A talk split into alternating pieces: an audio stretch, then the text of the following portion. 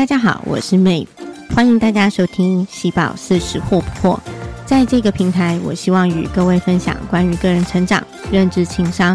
创业以及身心平衡的相关内容。期待在自己进步与成长的同时，也能带给他人更多的知识与分享，共同学习，遇见彼此心中更好的自己。每周都会有一天在这里跟大家相见。如果你喜欢我的声音，请你一定要关注下去哦。大家好，这里是喜宝试试货不惑，我是喜宝妹。今天呢，我要来跟各位分享大家最近很关注的一个议题——乳癌。因为最近有一位知名的女歌手呢，因为乳癌而离世了。加上也有一位电视女星呢，她正在努力的对抗乳癌。哦，其实这两个字又变成搜寻的热门字。那我知道有很多女生呢，其实对这两个字是非常忌讳的，那连听都不想听到。的确呢，这个。议题呢是让大家都会觉得很胆战心惊，但是却是每一个人都需要注意的，不是只有女生哦，男生也是有可能会得乳癌的哦。因此，今天我就来跟大家分享一下我罹患乳癌，并且呢在治愈的这一路上的心路历程。我是二零一五年年底时候呢，发现自己得乳癌的。其实真的是就是神的祝福，因为小时候我就没有习惯去定期检查胸部。我相信现在就是零零后啊这样子的小朋友，其实应该国民的教育已经做得很不错了，所以其实是很清楚知道说，很早的时候像国中就可以去打 HIV 的这个疫苗啊，还有要定期的去检查胸部啊。但是因为我今年四十岁了。嘛，所以在我年轻的时候，其实家里面也没有特别的去呃教会我一定要定期的去检查。我虽然网络报道啊、学校啊什么还是会有一些宣传，可是我觉得当时的一些氛围就是没有很明确的告知我们，这个癌症其实是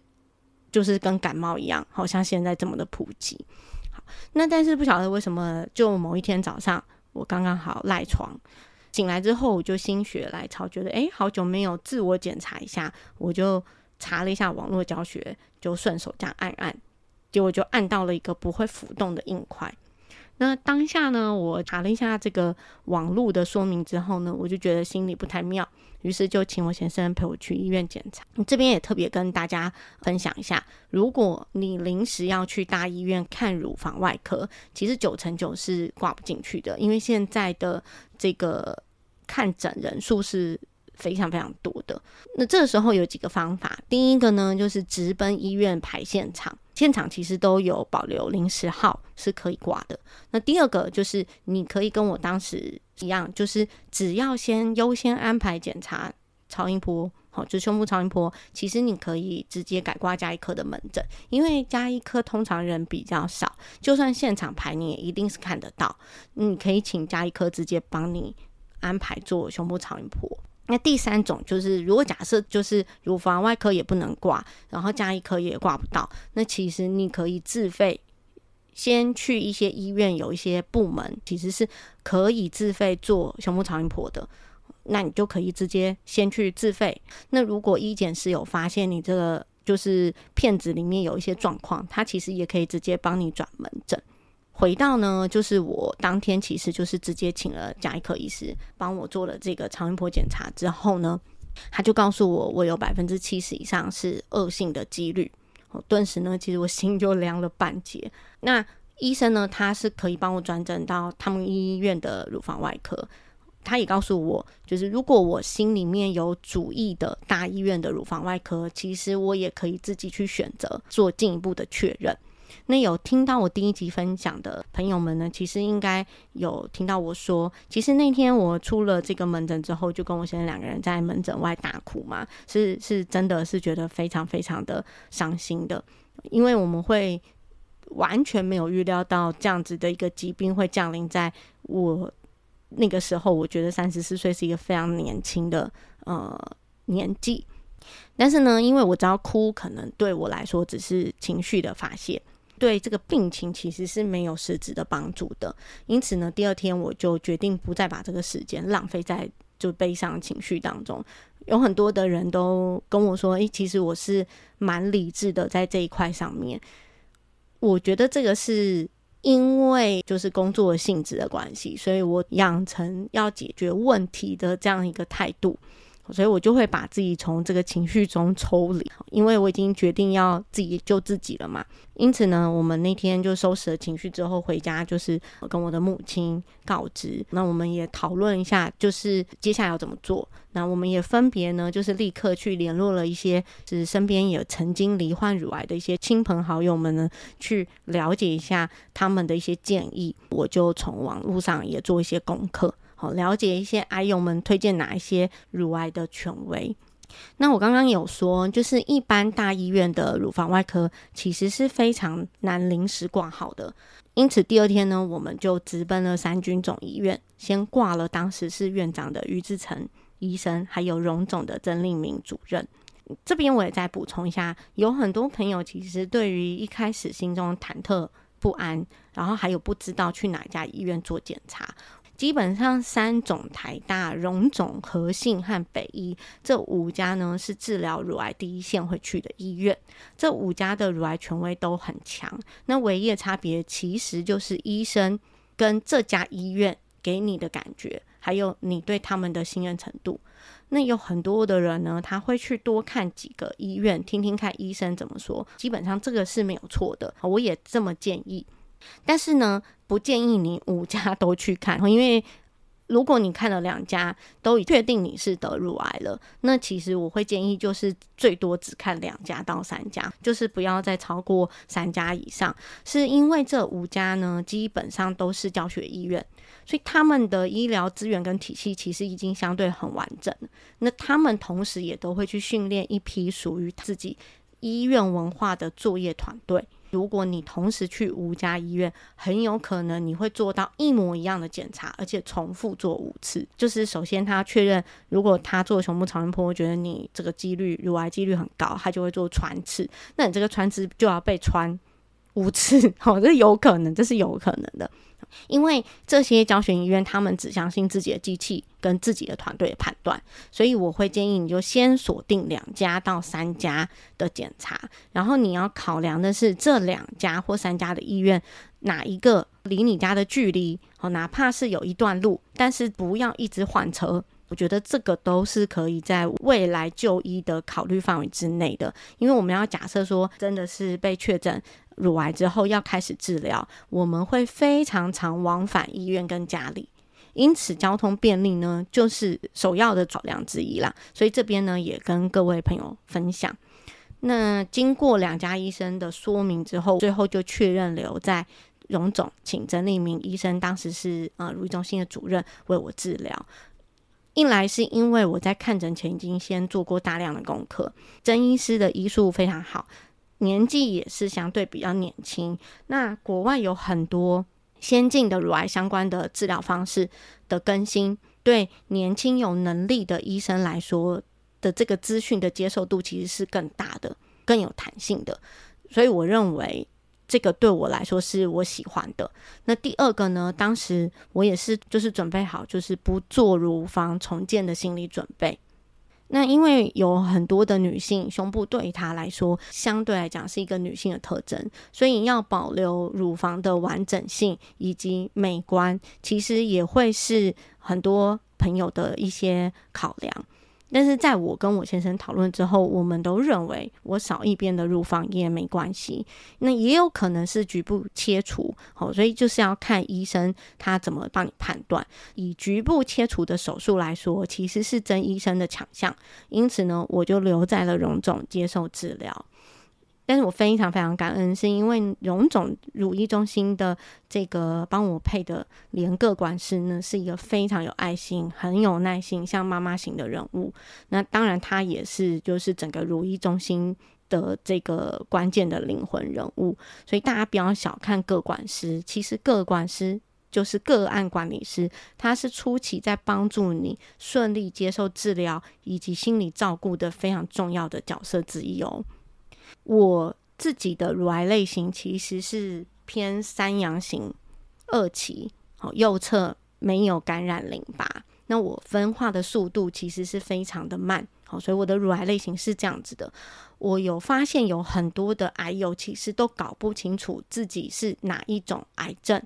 的类型，这是非常非常重要而且关键的。因为如果你搞不清楚你的癌的种类以及成因，还有可以治疗的方法及手段，其实我们想要提高自救的几率就会相对变低了。因为人不可能知道自己不知道的事情，这样懂吗？就是你必须得要先搞清楚所有的功课你都做好，而且很清楚知道自己现在的病况，你才有可能用很多的方法去救自己。所以会建议各位。哪怕你现在很健康，那你也都是可以花几分钟时间呢，上网搜寻一下，就可以找到成千上万的说明的资料。毕竟呢，知己知彼，百战百胜嘛。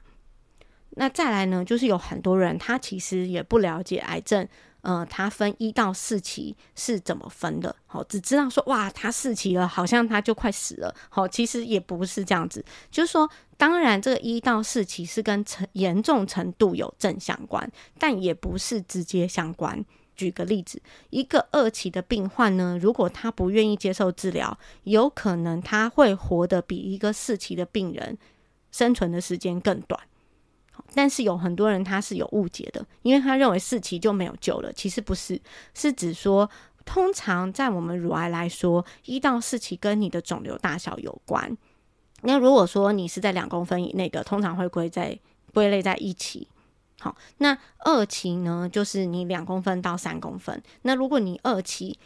并且你有移转，直接就是变成三期了。这个就是我们在呃了解判断这一到四期是怎么判断。再来就是一般医学呢研究说五年的存活率，其实不是指病患最多只能活五年的百分比，而是医学它为了要统一做一个研究，所以它的五年就是一个它的平均的区间，不代表所有的癌友都是看五年存活率来判定。他的生命的长短。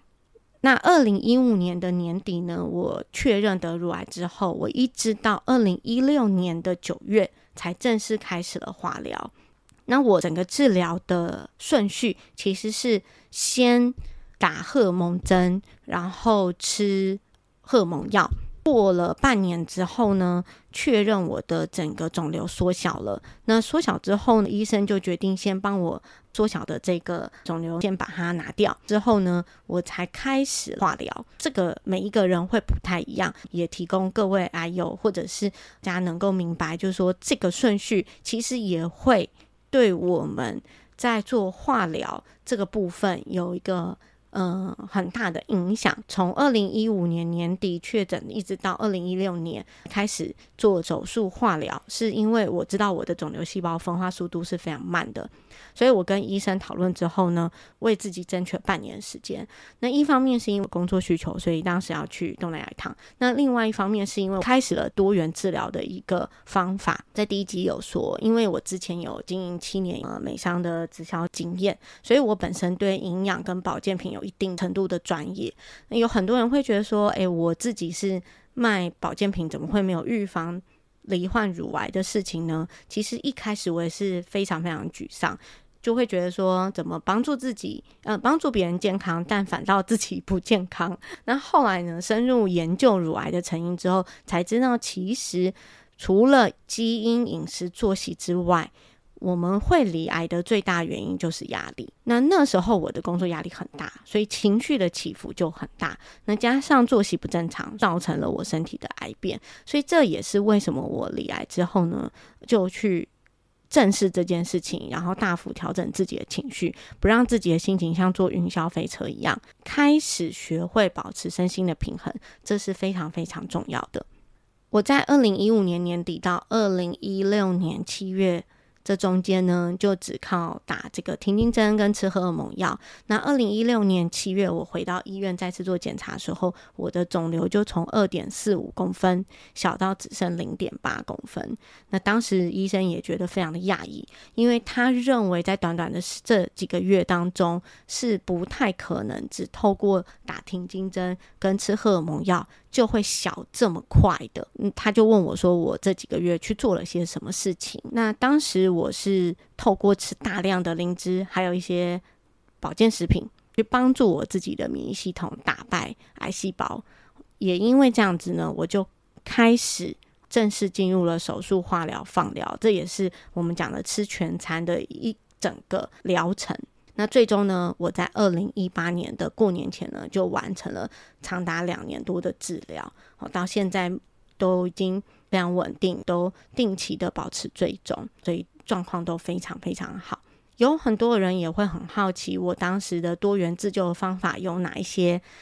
这个呢，我会保留到下一次再跟各位分享。但我要先跟各位说明，我呢分享的东西都是消费者，好，不是销售者。所以并没有得利，单纯就是自己用了很有心得，希望可以分享出来给有需要的朋友们参考。最后呢，我为大家就是浓缩了几点重点，针对在抗癌的这件事情上面我的一些心得。第一，随时刻意的保持正向积极，还有勇敢的面对，其实是求生态度的一个非常非常重要的法则。因为有很多的癌友，他因为很害怕。所以呢，决定就是不治疗，甚至希望癌细胞可以变不见。但我们都知道，就是如果它已经长成了一个肿瘤了，那如果我们把它放在身体里面，其实它就是一个不定时的炸弹。还有很多人其实是不知道为什么西医他会决定要去开刀拿掉的原因，是因为我们的细胞